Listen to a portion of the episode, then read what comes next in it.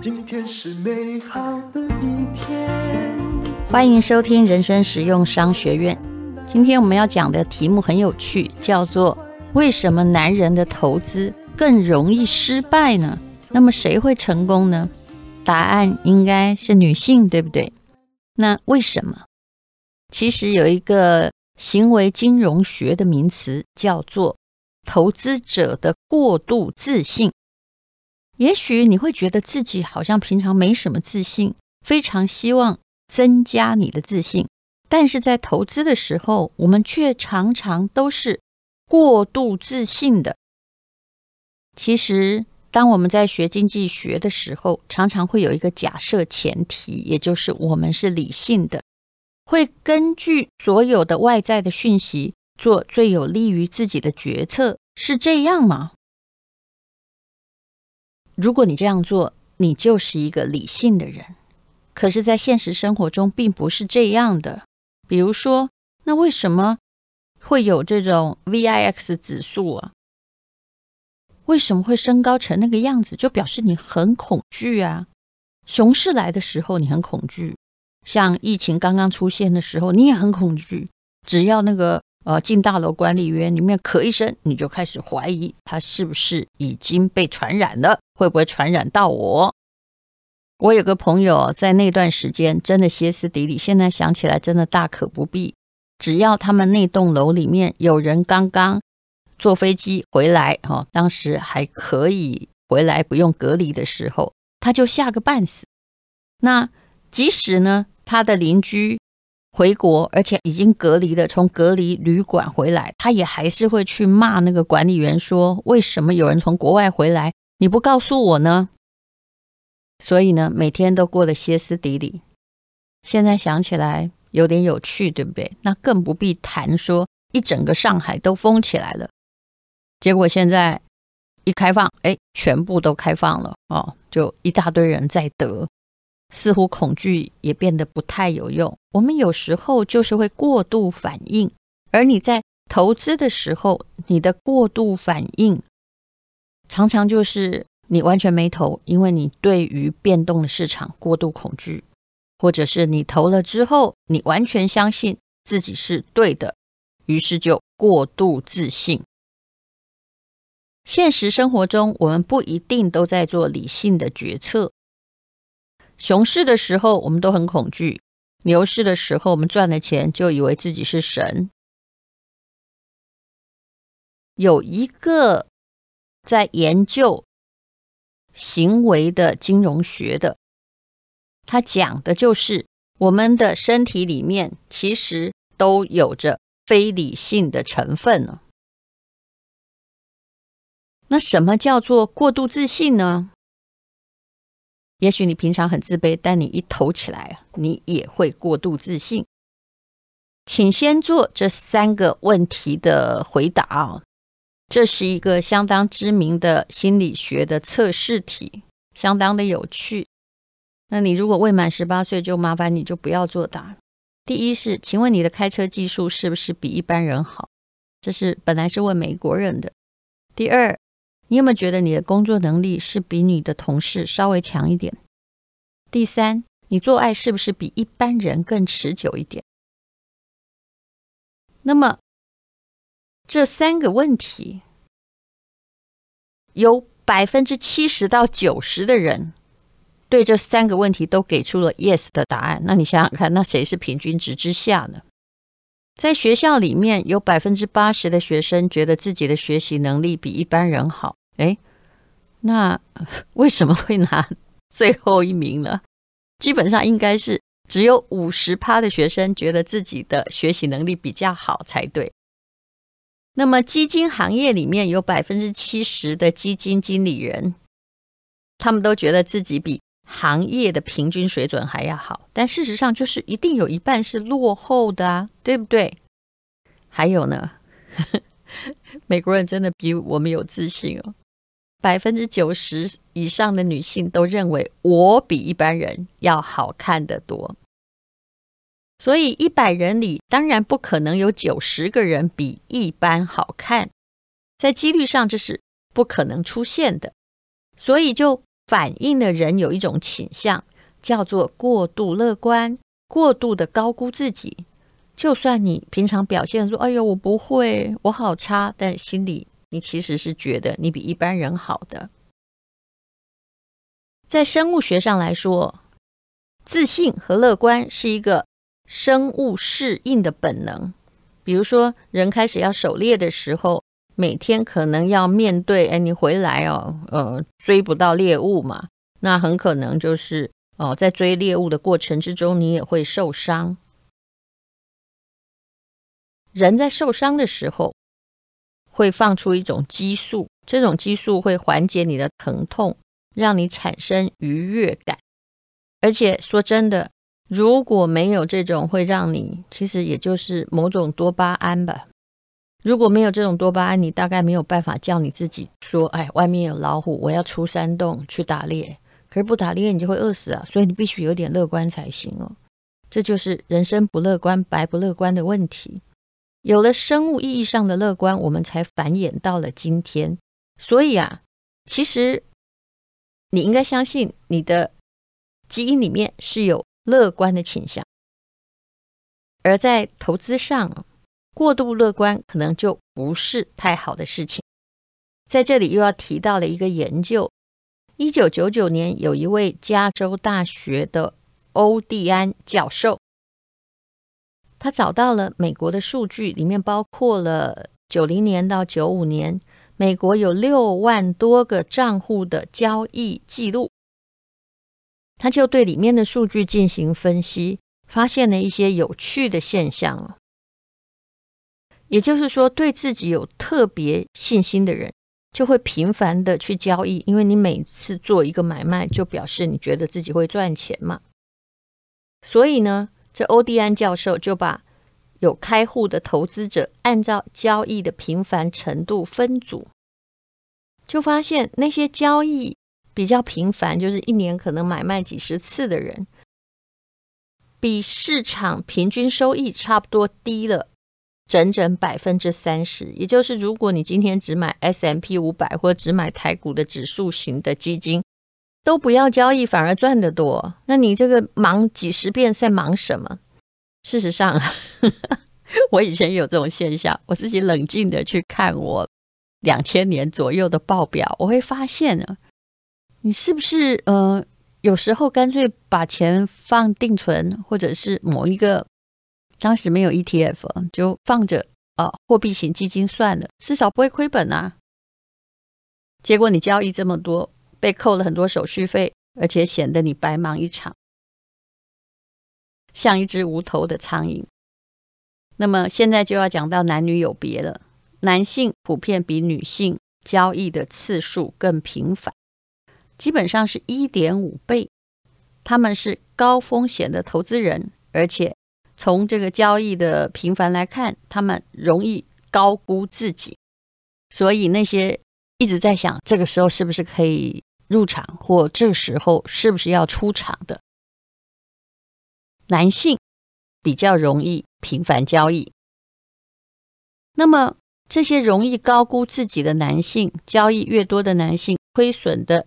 也越厉害，所以后来呢，这位教授把男女的投资人分成已婚和未婚，就发现了谁亏损的更严重呢？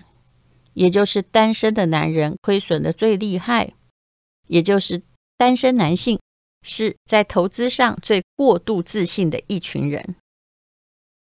这位欧蒂安教授还分析了另外一个账户。也就是只针对已婚的人群的，而且这些人比较奇特，他们的家庭应该比较团结吧，必须经过配偶的允许才能够进行交易买股票。结果发现，那些需要太太许可才能够买股票的男性，比单身男性要好很多，而且呢，交易次数没那么频繁，获利也好些。但是最可怕的是，如果你是女性，你需要老公允许才去买股票，你表现的竟然比单身女性要差。所以你到底要不要听男人的话呢？我不好说。你从上面的数据大概就可以得到一个正确的答案。其实，与其说过度自信的单身男性是糟糕的交易者，或者是家庭中哦理财败坏的影响因素的话，还不如说过度频繁的交易基本上就是来掏光你的钱库的。但无论如何，男性是比较有自信的，在投资上，而且过度乐观。当然，这个研究出来之后，引起了轩然大波，但也有很多人被这些数据说服了。有人说：“你才研究六万多个账户，是不是不够啊？”所以后来就有很多行为金融学家就不断的在实验室里面收集了数据哦。其中还有一个针对专业经理人的一个实验呢，也就是说，他们去随机抽取一组已经都在做投资的专业的基金经理人，然后另外呢再抽一组，就随便在心理系里面找学生，给他们提供一些公司的讯息，嗯，名称、行业，还有过去十二个月的表现呢。就是不要让他们知道那公司是哪一家了，然后让他们在投资者在两个股票之间选出将来表现可能比较优异的那一个。基金经理人当然很自信，因为他才是专业人士，可以打败心理系学生，对不对？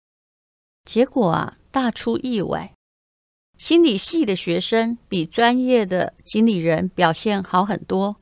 准确率要高了百分之十。更吃惊的是，其实啊，就算是心理系学生的准确率也没有过半。所以有人说，就随便选呗，叫那个猩猩或猴子来射飞镖，可能比基金经理人准。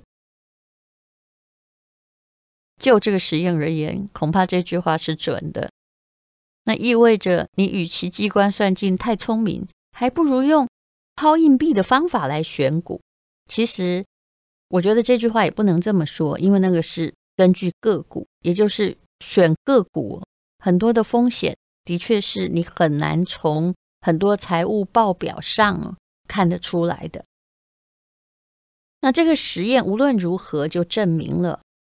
在某一个地方，自己觉得专业的人很容易产生过度自信，而且他还会有专业的幻觉，觉得自己是对的。这里我要补充一句啊，当股票在牛市的时候，你有没有发现书都出了很多？因为啊，在牛市里面赚到钱的人很容易有神的幻觉，觉得自己杀进杀出是对的，还战胜过指数。所以事实上啊。我有时候在看到啊，某一位专业经理人啊，他战胜巴菲特，或者是他战胜所有的 S M P 五百，我其实都觉得你听听就好。为什么呢？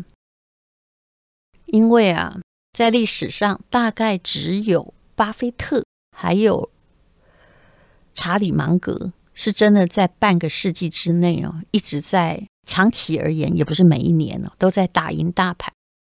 那任何投资要看长期，一时的侥幸，一时的选对股，真的不叫什么。所以有人说，你是不是要去选？嗯、呃，假设买基金的话，一定要去选现在第一名的基金经理人。事实上，并不一定。当然了，这里面有很多很多的美角，基金经理人也可能会换啊。而且他这时候正确，不代表他接着很多年他都会是正确的。那么。到底怎么样不要过度自信呢？其实所有的投资大师都跟你强调，不要过度的交易。你是不是要看在长期的投资？因为如果你要复利啊，就算你买 ETF，你也要长期来投资。过度交易有什么用呢？比如说台积电，它也可能在八十块以下，很多年以前。那如果你七十六块买了，一百块卖，你觉得哇，好高兴，赚了二十趴。可是后来到了五百块，你就赚不到了。如果你真的看准一个公司，你不要那么忙的哈，买来买去啊，买空卖空。只要你不要过度的频繁交易，其实就可以帮助你克服你身体里面哦，在投资上的过度自信的倾向。总而言之，不断的在那里交易，或者是在当天哦，那么当冲冲来冲去，到最后你很可能知道的是，你这么努力，结果并没有比那些长期抱着对的股票的人赚得多。如何不过度自信？这是有一个逻辑，也就是当你觉得你要投资什么的时候，你不要去相信专家说哪一个企业是好企业啊，或者是哪个老板说我现在的业绩很好，请投资我吧。基本上，我觉得只要老板为自己的公司股票叫屈，而且你在媒体上看到了，多半就是表示他的股票将来会更委屈。这是我每一次都 观察到的。那接到的任何名牌，你应该问自己：这应该投资吗？而不是这应该投资。你要去想任何反面的问题，说为什么它不能够投资？不要马上相信这是正确的机会。但是啊，我这样说又不公平，因为有一些人，他其实不了解通膨时代啊。如果你完全不投资，每年的股利你都分不到，而且你的财产并没有跟着通膨成长的话，你不投资，你守财，结果你怎么会发现自己还真的越来越穷？所以呢，无论如何，任何事情啊，你只要开始有一点点质疑是对的，但不投资也是错的。人家告诉你名牌，基本上你不要相信。你用十年来统计，你一定少损失很多。当然，如果你不投资的话，每十年恐怕你的钱大概就，你看一年少三趴嘛，十年搞不好又少了三十趴，你的购买力是在下降了。不要太轻易相信，至少不会中了诈骗集团的当。那什么东西最不能够相信呢？其实我的答案就是，当有人告诉你这个保本避险，风险很低，但是有高收益、超级好的机会，你一定要去反映它不可能存在在现实世界。我旁边出现了很多事，这几十年，包括我的朋友告诉我说：“哎呀，只要给他六趴，一百万啊，呃，每年呢就会拿回六万块，这应该很保险吧？”投资什么呢？投资健身房。但后来呢？的确，他前面他的一百万呢，第一年有拿回六万块，第二年所有的钱都不见了，因为健身房倒了。其实银行的存款大概才一趴，你要去想为什么他要付你银行存款这么多倍的钱？那就是他没有告诉你，我也可能倒掉啊。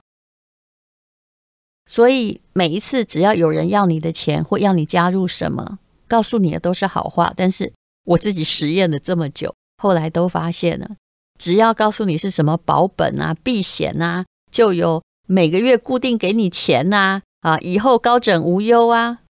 事实上呢，都是让你进入陷阱的一个诱饵。人有一个倾向，面对小事情的时候。就常常在那琢磨来琢磨去哦，到底这个东西，呃，卫生纸要买二十块的还是二十二块的？而且遇到小事情的时候，你比较会用你的逻辑推理；可是遇到比较复杂的决策，你会懒得去搞，懒得去算。必须要算的时候，你反而喜欢用直觉去思考，说：“哎呀，专家说的都没错。”其实我也常常有损失哦，请你也不要跟着我。但是呢，其实。呃，我自己做的投资，我倒是的确都是长期的投资。当然，长期投资，如果你没有买到错的东西，你买的是 ETF 的话，你比较容易用时间来证明你是对的。总而言之，不要频繁交易，这就是今天讲的结果。经过了心理的证明，也经过了巴菲特的证明。其实他持股大部分拥有的时间都还挺久的，要出脱也绝对有他的理由。他并不是一个风投公司，他只买价值型的股票。所以，请你不要过度自信，也不要过度听信。而在投资上，常常是过度自信的人还过度的耳根软，想要听别人要怎么投资，于是呢，就这样跟着。今天就讲到这里，谢谢你收听人生实用商学院，希望对你有帮助。今天是勇敢的一天，没有什么能够将